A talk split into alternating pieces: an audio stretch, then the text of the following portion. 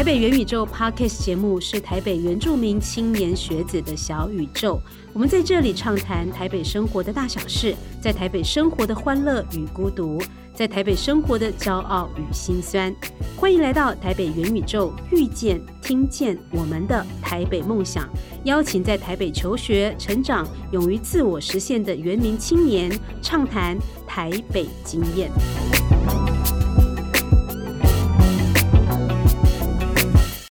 戴森乌尼朗，我是布农族的马昆利夫。大家好，我是老蛙古信罗嘎达瓜拉。耶！上一集的节目，我们听到两位有原住民血统以及外国脸孔的原住民青年，一位是林养棉该属，他的妈妈呢是布农族，爸爸是约旦人。然后另一位男主角呢，妈妈是孟加拉人，爸爸是泰雅族的达亚古信。嗯，在上一集的节目当中，我们听到。呃，他们谈到他们自己在台北市生活的经验哈，特别是呃，虽然他们是呃原住民，然后台湾人，然后也是就是呃从小也都在台北市生活，可是就是因为他们有一张比较像外国人的脸孔脸孔，所以呢，大家会对于他们的身份啊、他们的背景感到非常的好奇。那么他们在呃，因为从小沉浸在这种多元文化的环境，所以呢，他们有很多很有趣的故事在他们的生活当中发生哈。那上一个阶段我们就有谈到。说他们的一些在部落学习的经验对他们的影响啦，还有爸爸妈妈呃给他们的一些文化的刺激啊，他们呃怎么样去内化到他们的生命里面哈。那这一集我们就想想要来谈一下他们的呃求学的经验哈，就是说因为小时候我们可能对爸爸妈妈还有我们的原生的家庭的影响很大，可是到了高中之后，其实就是另外一个成长的阶段，就是我们有我们自己的社群的生活了，然后我们爸爸爸妈妈对我们的影响可能会越来越少，但是同才对我们。的影响会很大，这个时候，所以接下来请他们谈他们的求学的阶段。嗯，所以呢，两位哪一位先谈？对，先谈一下那个达亚好了。你后来是念念淡江国中跟高中嘛？哈，在那边念了六年哈。对，也开始也是因为在那边开始认识很多的原住民。当然了，对，当然。嗯，这六年其实我那时候升。升国中的时候，我中文就可以可以沟通了。嗯，现在就是成绩的部分。然后我那边的老师其实都很很有耐心。嗯，怎样耐心？就是不会的，我就会去问啊。啊，问你私底下也要背。然后，但是我那个时候就觉得我中文到底行不行？就是这种犹豫啊。嗯。啊，怎样让我更加就是更加好一点的中文更加强？其实就是都是我的恩师这样。嗯。然后。在淡江啊，其实老师就是说，你成绩不好没关系，但是你态度要好。嗯，我们淡江很注重态度，嗯，就是你成绩不好没关系，但是你抄课文什么都要完整，笔记都要完整，我这些都做到。嗯，加上他说你运动很好，就去多参加比赛，我都会去听老师讲，就是去多参加比赛拿几个奖。这样，所以乍听之下，你应该是蛮。就是蛮乖的学生了，就老师教让你做什么，你都尽量达成。就是不要什么犯法，什么以前不是裤子要改窄，什么一定皮鞋一定要尖这样，对对，不要，你都没有，你就是不错啊，你这样一定要，毕竟为了升学嘛。对对啊，他其实是就是说，他跟一般像他跟那个养明跟该属可能会不一样，是因为他。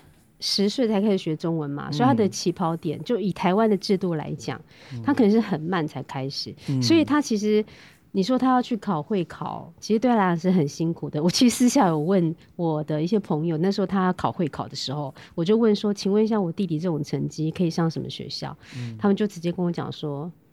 就算有升学优待，还是很难。对，所以当时就是说，因为我我爸爸的关系嘛，所以就让他去念了安安排让他去念淡江。那我觉得淡江中学，因为可能他们是早期就有在，就是呃有很多的原住民学生在那边受教育哈，所以其实他们对于怎么样去带原住民的孩子，他们有他们自己的系统跟方法。所以当时我就觉得说，哎，我弟弟其实是淡江是对的。嗯，对，就是说那个学校其实淡江古。国中是国中、高中念一起念，一起就六年。对，就那个学校其实并不会因为说你成绩不好就完全的否定你，或者是一直要逼你去走升学这一条路，这样，嗯，对。既然带到了这一块，我觉得又必须要问一个，就是原住民学生的必考题了，就是升学优待。对于你对于这个升学啊的优呃平，我们叫积极平权性措施啊的看法是什么？也就加有以前能叫加分了，现在叫外就是外加名外加名。对，你们两位在，因为两位也我觉得也是很特别，我觉得也不知道怎么访问，因为你们两位既是原住民又有外国协同，但是我相信在。台湾的时候，你们呃很很容易就可以直接认同到自己原住民的身份。那你们对于这个呃这个优待的措施有什么感觉？嗯，开属应该比较会，因为他哦就是打压，他应该比较没有这样的忧虑，是因为他。还在跟呢，还在跟，对，就是没有没有考试，没有考试的问题啦。对对对，考试对他来讲可能是下一个阶段，他先先把中文学好，这样开始可以跟人家沟通再说。那我觉得该属应该就是会像一般的就是走会考升学的孩子的那样的心情跟路径，应该是一样的哈。嗯，应该吧？没有，因为其实我国中的成绩应该是这样讲，我本来就数学成绩就很差。嗯，尤其是因为你知道那个数学，我从大概小六的时候，我们就开始，因为我念的学校，我不知道为什么，就是从幼稚园开始都是教，都是跳级在教的。嗯，因为我后来发现，就是跟我同同年龄的，从幼稚园到一直到高中这段时间教的内容，都比其他人还要困难。嗯，然后所以像那个数学这一部分，因为你该不会是莫名其妙？你该不会是莫名其妙进了资优班吧？跳级生这样子是吗？应该这样讲。我们国中的时候真的有按照那个，就是入学之前有先考过试，然后我们那一班是中位数，嗯，就是呃没有最强也没有最弱，但是平均分数是最好的那那一班。嗯，所以我们那一班就我我也不知道为什么，反正我们老师就把我们当升学班去带，嗯，然后所以他就会。个别就是定，我们那时候一个班二十九、二十八个人这样子，他会一个一个学生去定那个每一次段考的目标，嗯，你要到几分，然后每一次小考的成绩，你的目标要多少，没有达成，你可能要做一些。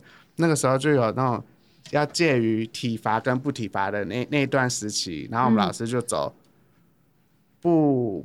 呃，不暴力的体罚，就可能用那个运动的方式，让对跑十圈啊，然后他就会美化说啊，你跑步的时候呢，你就可以增加你的那个什么脑，呃呃肺活量，然后对你身体比较好，对，然后或是跳跳绳啊，让你身高会变高，然后或要不然就是那个什么，对不起，你参加的是体育班吧？然后他就会用很多那种包装，他会用很多名目去包装他的体罚，然后让。而且他他是针对个人去设定那个体罚，这真的比较矮的，他就真的叫他去跳跳绳，然后那个有驼背的，他就叫他贴着墙壁罚站，可能半个小时，嗯嗯之类的，嗯嗯，对，就很，反正国中的那个时候真的很好笑。那老师是职能治疗师吗？他会针对学生的体型跟体能做一些安排啊。嗯，对，然后。但是他他会给我们一个目标，嗯，就是他会告诉你为什么他要这样子去设定我们要学这些东西的理由。他当然是希望我们都会比较好，因为其实我们那个学校。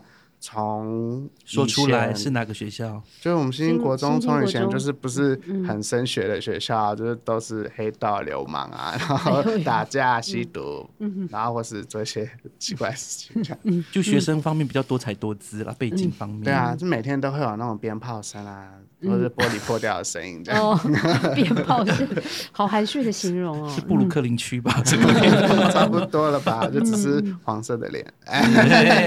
就那你国中的时候，就是那时候面对会考的时候，同学有没有因为就是说会不会有那种嗯压力？比如说哦，你只要一分的努力，但是你可以获得一点三五倍的成绩之类的。其实有，尤其是在快要接近到那个我们那时候叫什么啊？会考那个时候。我那时候就不叫会考，叫叫什么？机测。机测，哦哦。对对对，那时候叫机测。然后尤其是国三的时候，越接近的时候压力越大。然后我们有一些那个，嗯，他除了他的压力除了来自于我们老师之外，还有来自于他们的家庭，不是父母哦，是整个家族的那一种。嗯嗯。就他们可能是地方望族的。嗯。就会很要求说啊，你一定要给我上某某某高中才可以什么光宗耀祖还是什么之类的。天哪，他们那个年代也会这样？有啊，也不过就十几年前而已。还有还有，嗯嗯，对啊。然后他有这班上有一个女同学，她就可能压力真的太大，然后她就就哭，然后因为我们呃我们晚上的时候都会自愿性的晚自习，晚自习，嗯，对，就。环境之下只好自愿性，我们就会自己晚自习。然后他有次晚自习，他就压力太大，就只能哭出来。然后他就跑来跟我说，他他真羡慕我可以加分什么的之类的话。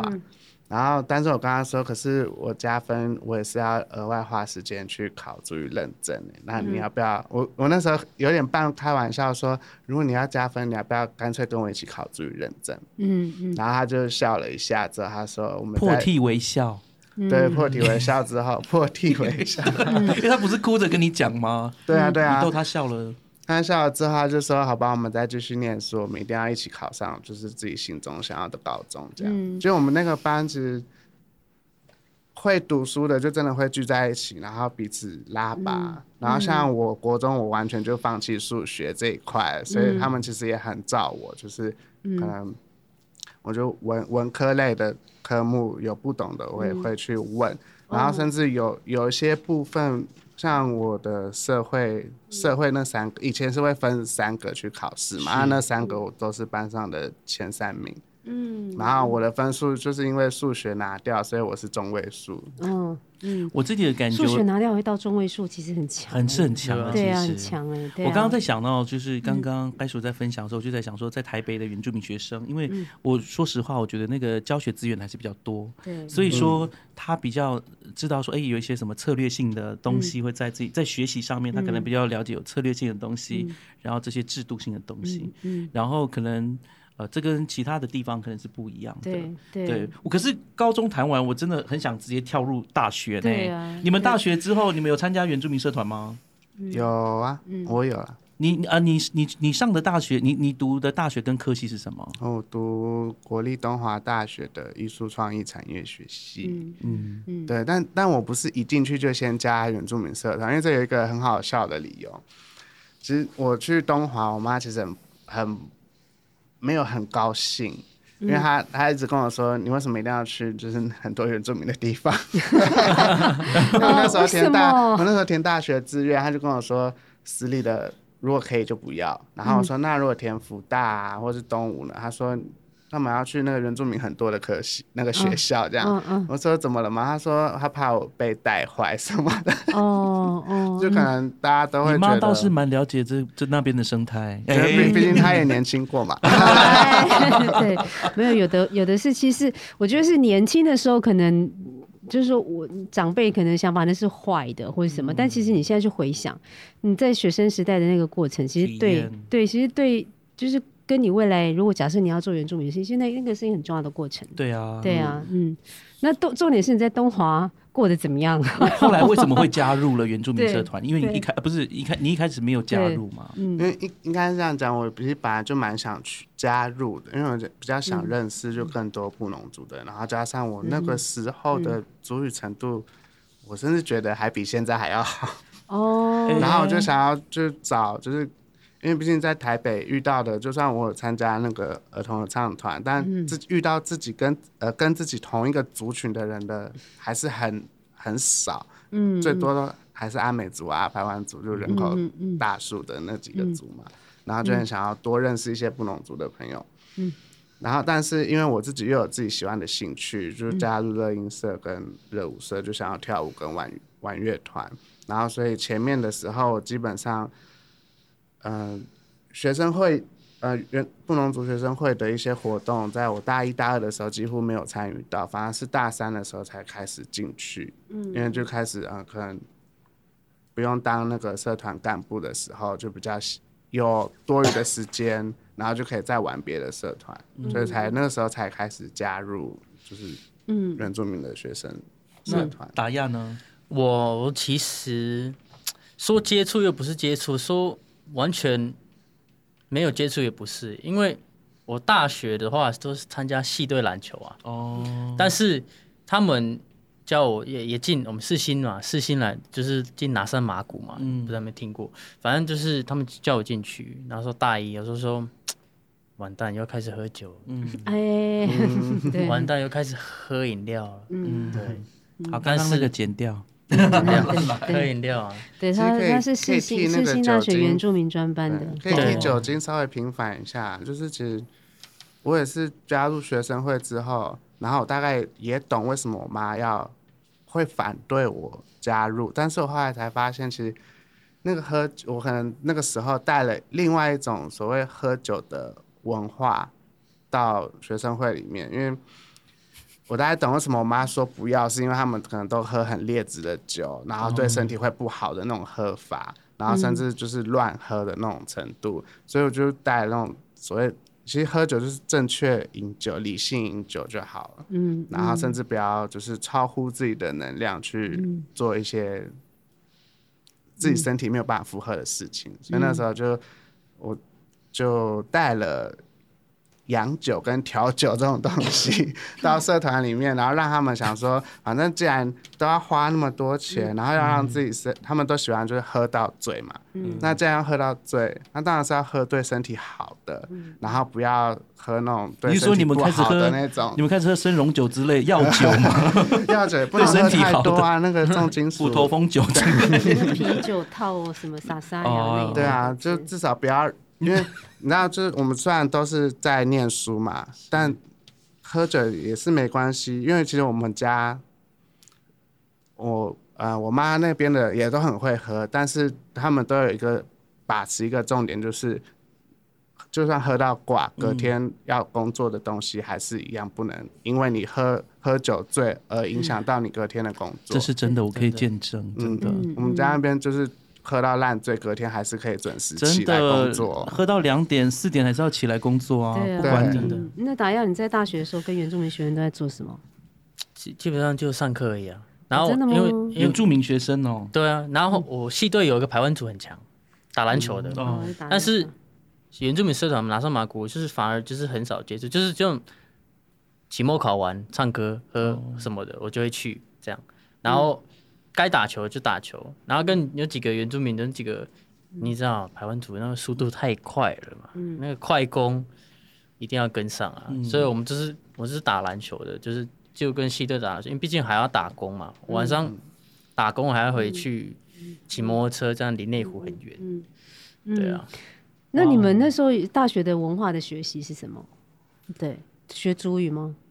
没有，他们就我们老师就是因为我们是动画组的嘛，老师叫我们把你的文化放在动画里面，就怎么去呈现，对，互动式这样。那你是艺术创意科？嗯，其实是字面上艺术创意，但那个时候是在走文创的企划行销，所以我们其实对文化的东西很重视。嗯，然后对，其实这样讲，我大学的时候反而很不屑主语课，因为我觉得都在就是侮辱。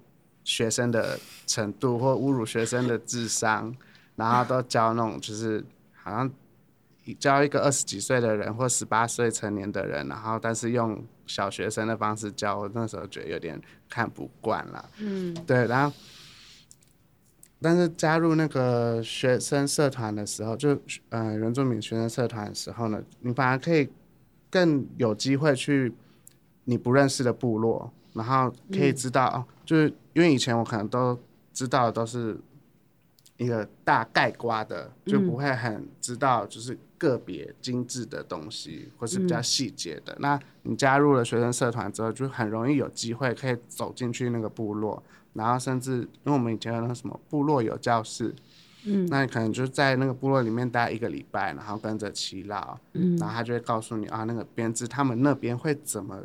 编怎么织，然后甚至会有各个地方不同的用字、用词、腔调，都可以在这个时候，你可以很明明确的找到这些资料，找到这些历历史。嗯，我我有我有个问题啊，因为我们来访的来宾当中呢，都会特别提到大学期间是他们原住民意识。特别勃发或者是萌芽的时候，对你们两位来说也是如此吗？就是身为原住民，然后你觉得好像我特别需要了解原住民的东西，是在大学吗？还是是你的人生的其他阶段？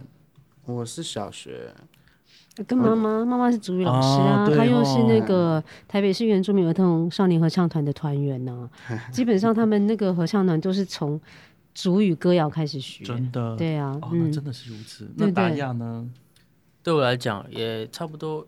刚来台湾的时候，因为他就直接去部落，就直接去部落了。没错，今天的访谈是我听到就最不一样的一个回答。我小学的时候，我真的觉得我们学校太走太前面了。我们小学的时候，社会课是要小朋友，就学生自己做简报。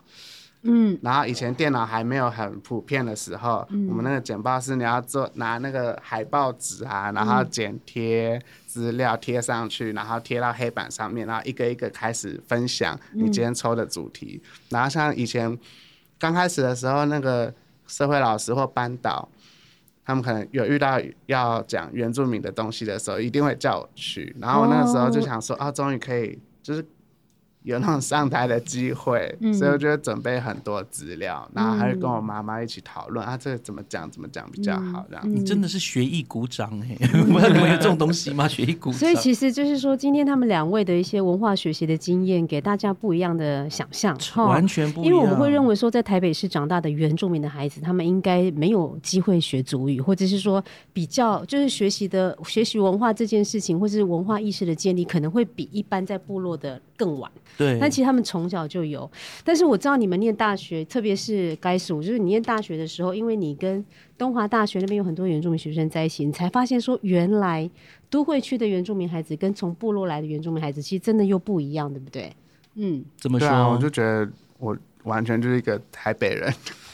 哦，怎么怎么怎么说？嗯，像好，就讲最明显的表征的东西好了，像口音，我那个时候。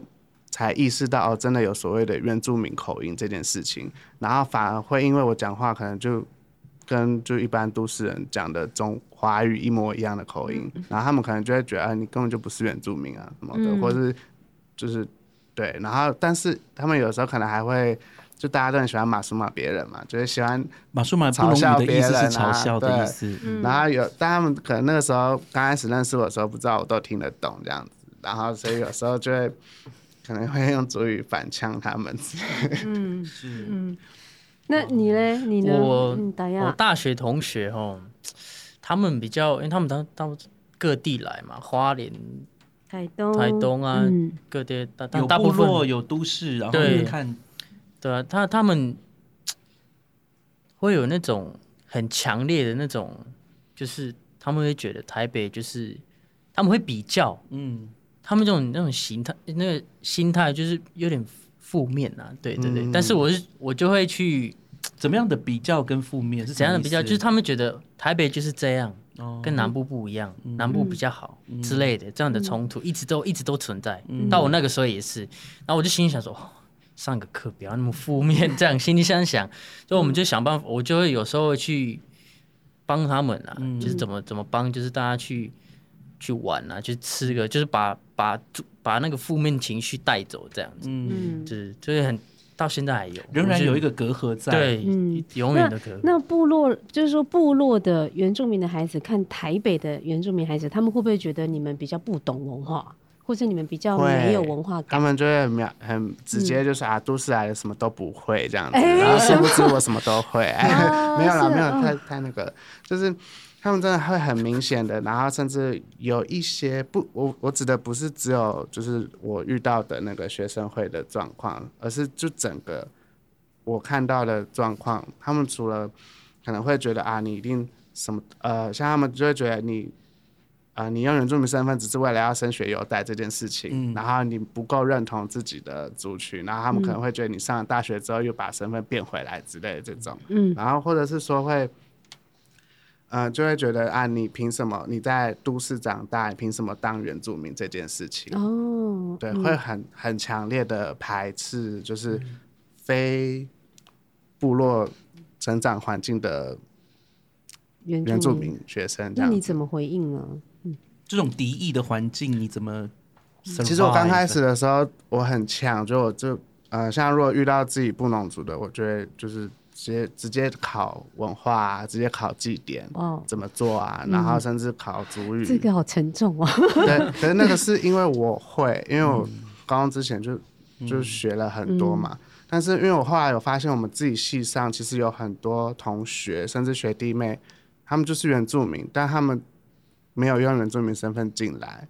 然后我就那时候有问他，就说你为什么？就是这是你的福利，或者这是你的你可以选择的机会，那你为什么要放弃掉你的这个权利？这样子，然后他就说，有一个是还有自己跟我说，就是他不想要遇到那种被歧视的，就是他可能明明一样都是在花莲，他可能在花莲市长大，然后但他就是没有在那个部落里面长大的环境，然后但部落的人一样还是会认为他是都市人，嗯。嗯，对，然后所以他就选择不要用。原住民身份进来学校，这样。就是避免被部落的同学说，避免被标签化，或者是认为就是被歧视，然后甚至有一种有点像早期就是原住民到都市要隐姓埋名那种感觉，然后现在倒过来，哦，就是都市的原住民到部落要隐姓埋名，假装自己不是原住民，这样子有点哇。听起来好心疼哦，好心酸哦，心疼、心酸跟心惊胆跳。哎，我觉得有点。达亚有没有有没有这样子？就是说，哦，你你是都市的原住民，你不懂我们真正的原住民的文化，有人会这样质疑你吗？在部落不会啊。我说在台北呢，在台北。部落来的还好哎，部落来的看到你不会这样，因为他念的是原住民专班，比较可能比较不一样，而且加上原住民专班的文化的课程好像会比较多一点。他们会，嗯，他们会针对老师啦，不会针对自己同学，他们会觉得他们就不懂我们啊，怎样怎样。我觉得就是 想把这气氛带走，因为我当然不喜欢被影响嘛，对不对？我就想说。转移话题啊什么的，到原住民专班当老师压力颇大，对啊，会被会被考验，而且会被讨厌。你真的一直都是和事佬，还是要把那个气氛就是弄好一点。真的，哎，说到一个，我想要补充一个点哦，就是说打亚，你刚刚没有谈到你母亲的文化怎么样影响你这个部分，我们都听到了你父亲的那个部分。我想母亲的部分呢，在后来是怎么样继续影响着你？母亲哦，她我妈妈也是一个混血儿，其实她我外婆啊，她是。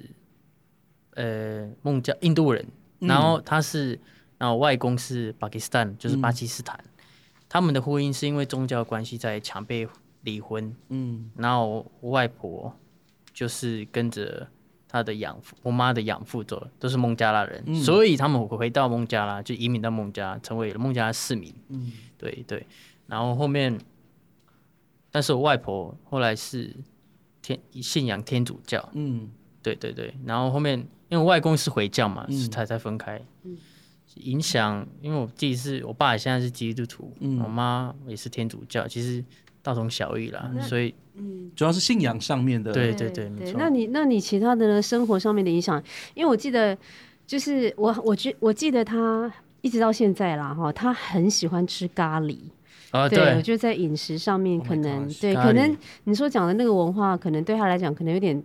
就是说，呃，形容上可能有点困难哈。那其他的方面还可以讲，就是说妈妈的文化对她的影响，我觉得最明显的就是在食物上面。对食物，以前在孟家吃的时候吃咖喱，我们都用手，对不对？嗯，右手吃就是。右手要擦，对对，这左手要擦屁股，右手吃，所以你不能跟左手 左手的人握手，这样没有所谓的左撇子这种事情。对对对，然后他们会直接生气，他们会直接生气。手不能握手。对，哦哦，然后。餐厅他一定要放柠檬水，我小时候印象深刻，就是柠檬水要干嘛？喝吗？这不可能啊！现在也肯定是要喝了，洗手的，对，洗手。嗯，我在那泡水洗手，杀菌哦。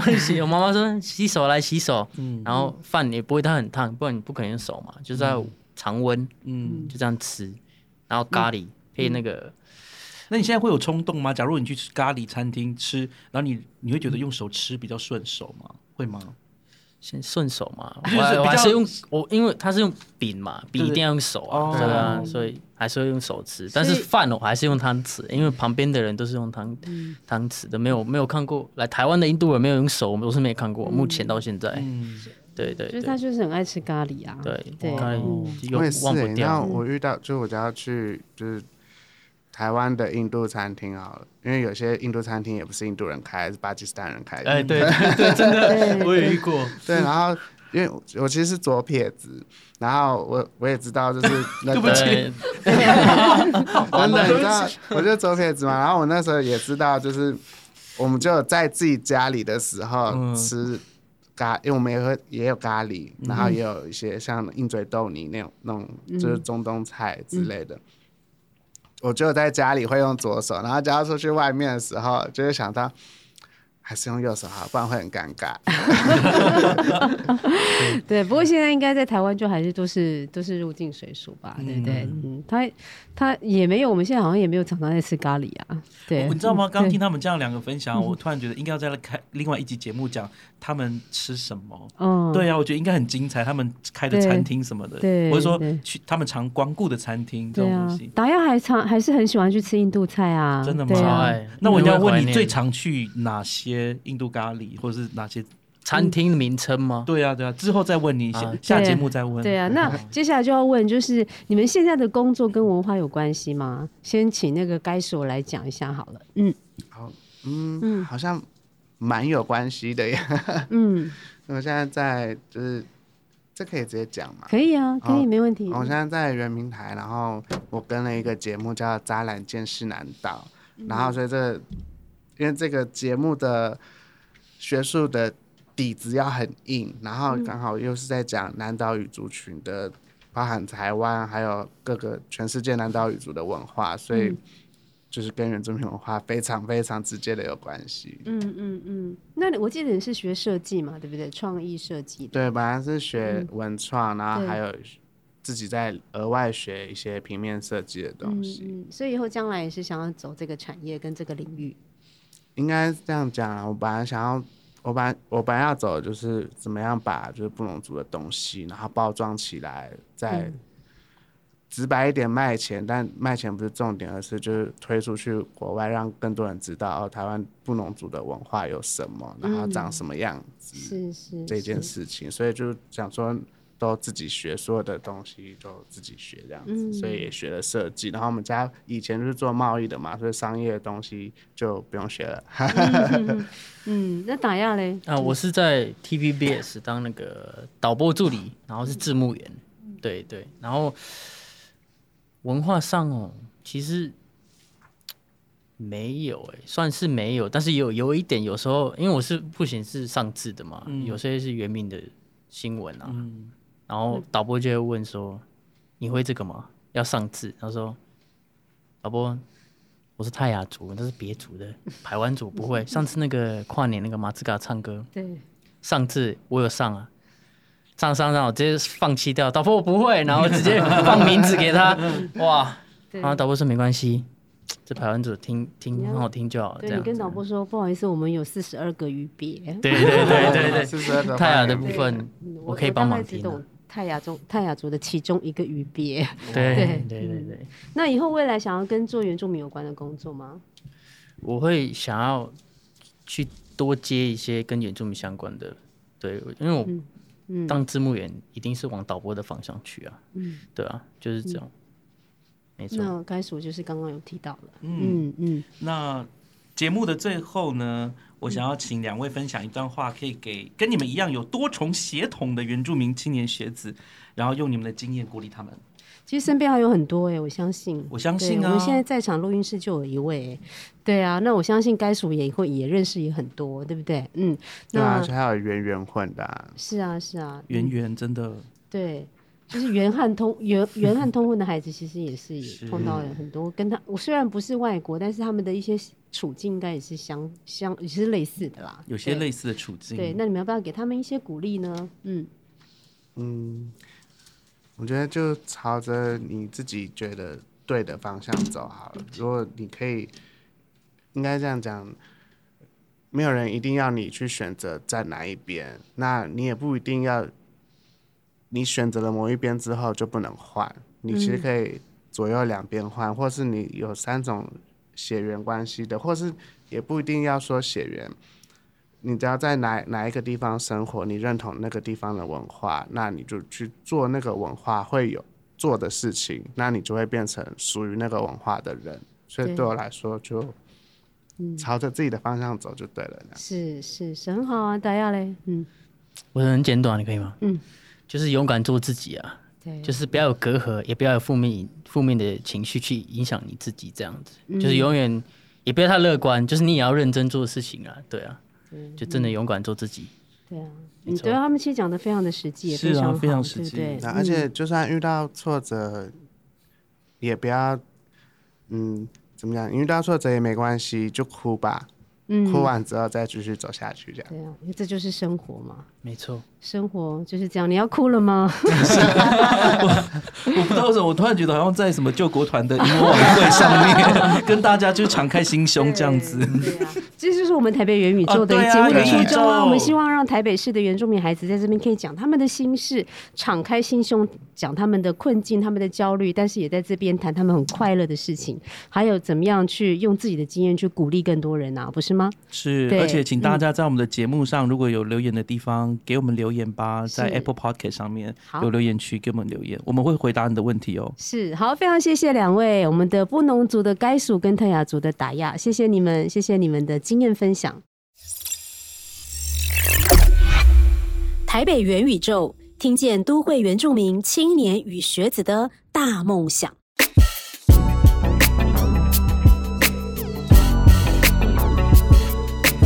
大家好，我是目前就读台大机械的陈映瑞。我是台艺大电影系的杜凤仪。我们都是从小生活在台北的都市原住民。想了解我们的求学经历以及成长背景的听众们，欢迎收听台北元宇宙。